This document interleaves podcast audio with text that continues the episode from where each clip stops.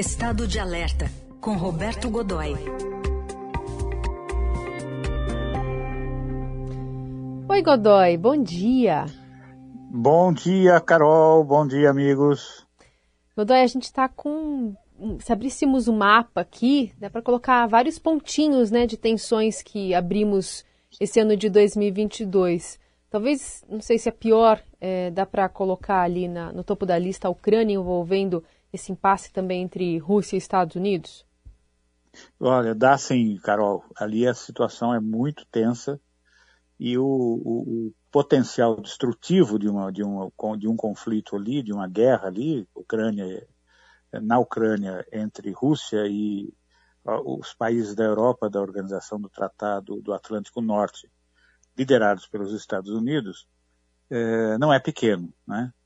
É, esses dias agora, nessa semana, o, o Instituto, prestigiosíssimo Instituto de Estudos Estratégicos de Londres, e também o, o, o CIPRI, que é o equivalente de Estudos da Paz é, de Estocolmo, eles divulgaram as suas listas de, de, de conflitos.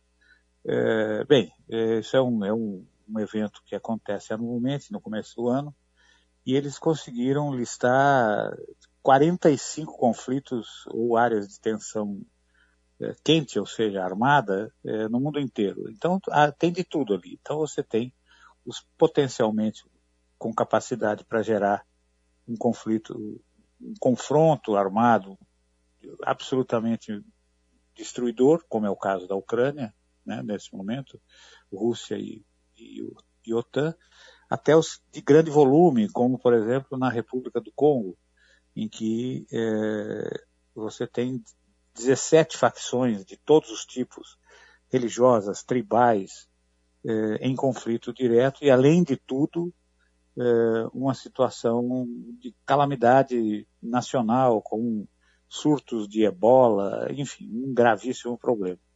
Agora, o que está preocupando a maior parte dos analistas, Carol, é exatamente esse confronto entre Rússia e a OTAN, que está liderada pelos Estados Unidos. É, o que aconteceu? Como é que isso tudo começa? É, lá atrás, em 2014, é, o Vladimir Putin, líder russo, decidiu invadir, tomar, retomar a, a península da Crimeia. Né? E fez isso uma, com uma, uma, agilidade militar, uma operação militar muito precisa, muito rápida e de um volume extraordinário. Muito bem. Desde então começaram a, os rumores, começaram a crescer de que era apenas o início de um processo que culminaria com a tomada, eh, com um avanço sobre a Ucrânia como um todo, não é? Que é, você olha ali no mapa, você percebe nitidamente que é uma pedra encravada ali no, no, no, em relação ao, ao até a interesses de, de, de, circulação de mercadorias russas, né? E, tem, e com quem a Rússia tem enormes dificuldades de relacionamento já desde algum tempo.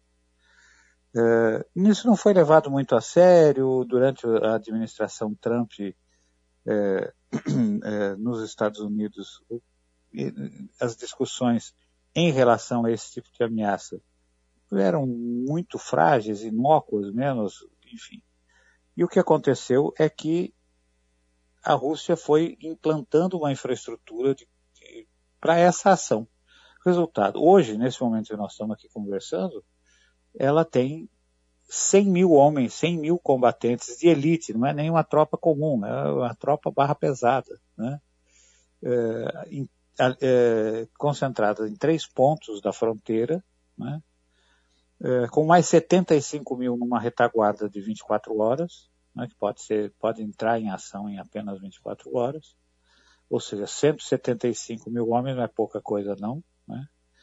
É, e com toda a infraestrutura necessária linhas de abastecimento, é, infraestrutura para receber feridos de, de, saúde, de evacuação médica, é, enfim, todo, suprimentos, tudo isso está pronto ali, operacional, mais 100 aviões de ataque mobilizados para esse cenário, fora o que pode ser mobilizado, que está dentro da Rússia, que pode ser mobilizado a qualquer momento. Né?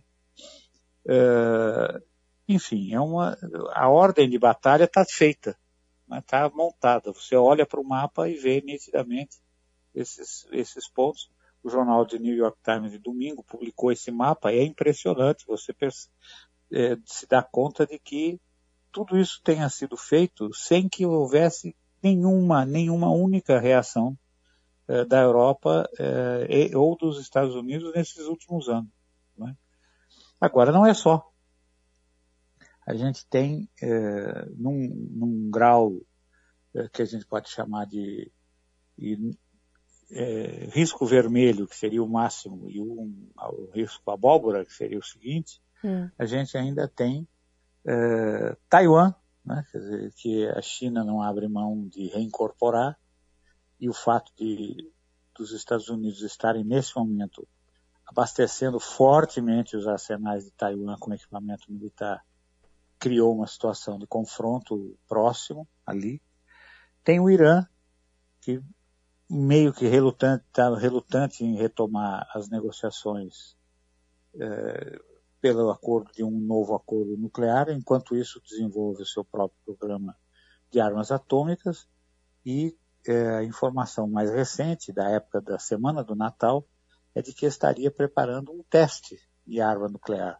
Imagine o que significa um teste de arma nuclear naquele cenário ali daquela região né, do Oriente Médio, essa coisa toda, o que significa isso nesse momento. Uhum. E aí, já num grau menor, embora mais ruidoso, a gente tem a Coreia do Norte, que, como, que lança mísseis, faz testes, essa coisa toda, mas não se dispõe a muito mais do que isso. Quer dizer, é uma coisa de mostrar músculos ali e tal.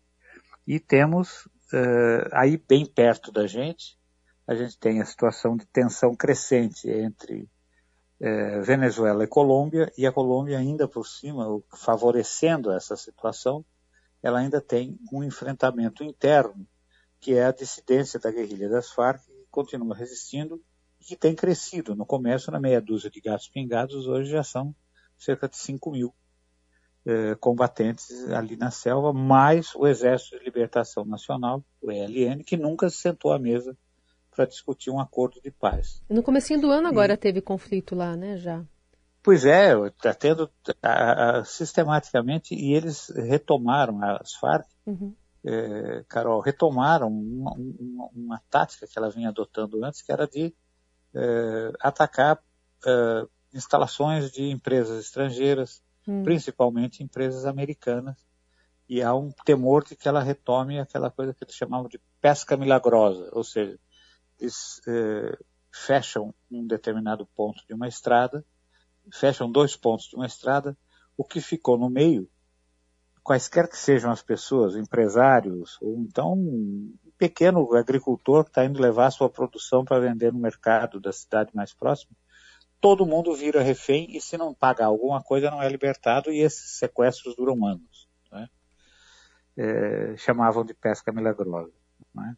Uhum. E ainda a gente tem, além dessa situação ali, é, a gente tem uh, uma questão que está evoluindo muito rapidamente, que é o Haiti. Veja só, miserável, o país mais pobre do mundo, destruído, né? um país que tem meia dúzia de, de, É mais fácil você contar o que ele tem funcionando do que não funciona, não é?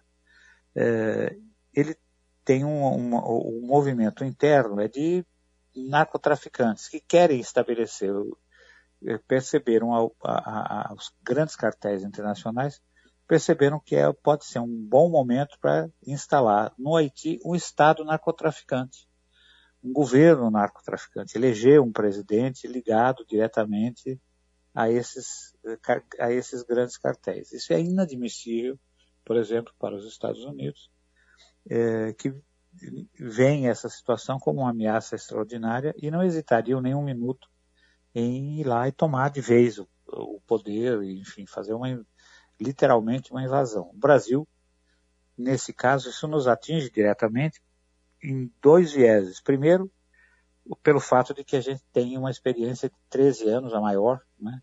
13 anos de missão de estabilização do país é, pelas Forças Armadas Brasileiras. E tem também uma posição nova, que é o fato do Brasil estar, tá, é, desde o dia 1 de janeiro, é, ocupando uma das vagas rotativas do Conselho de Segurança, que em análise final tem que apoiar qualquer movimento nesse sentido. Né?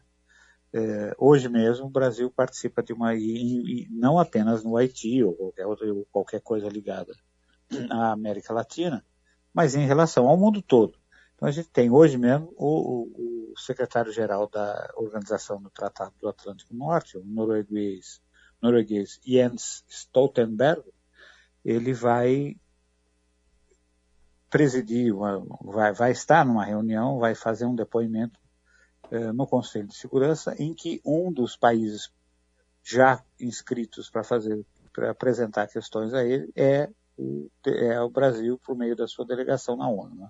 Então, veja, a gente está como se não bastasse a pandemia, como se não bastasse esse, essa volta da, da essa super onda de, de, de, novos casos de Covid, a nova gripe, essa coisa toda. Além de tudo, a gente está sentado no que antigamente chamaríamos de um barril de pólvora, hoje é alguma coisa como uh, High Explosive Six, que é um explosivo novo que substituiu a pólvora, Moderno. que é seis vezes e que é seis vezes mais potente, né, Carol? pois é, triste. Falou de Haiti, estava lendo, relembrando a letra da música do, do Caetano, Haiti. É verdade. E olha, calha muito, assim.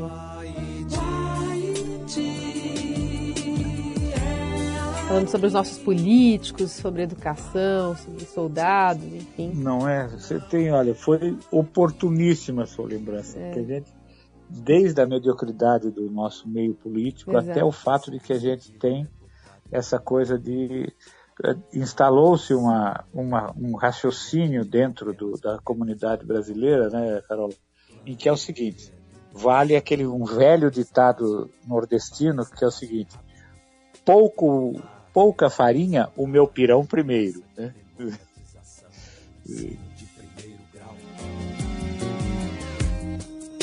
Budai, obrigada por hoje, viu? Até quinta. Um grande abraço, até quinta. Venerável cardeal, se é que vê tanto espírito no feto, no marginal.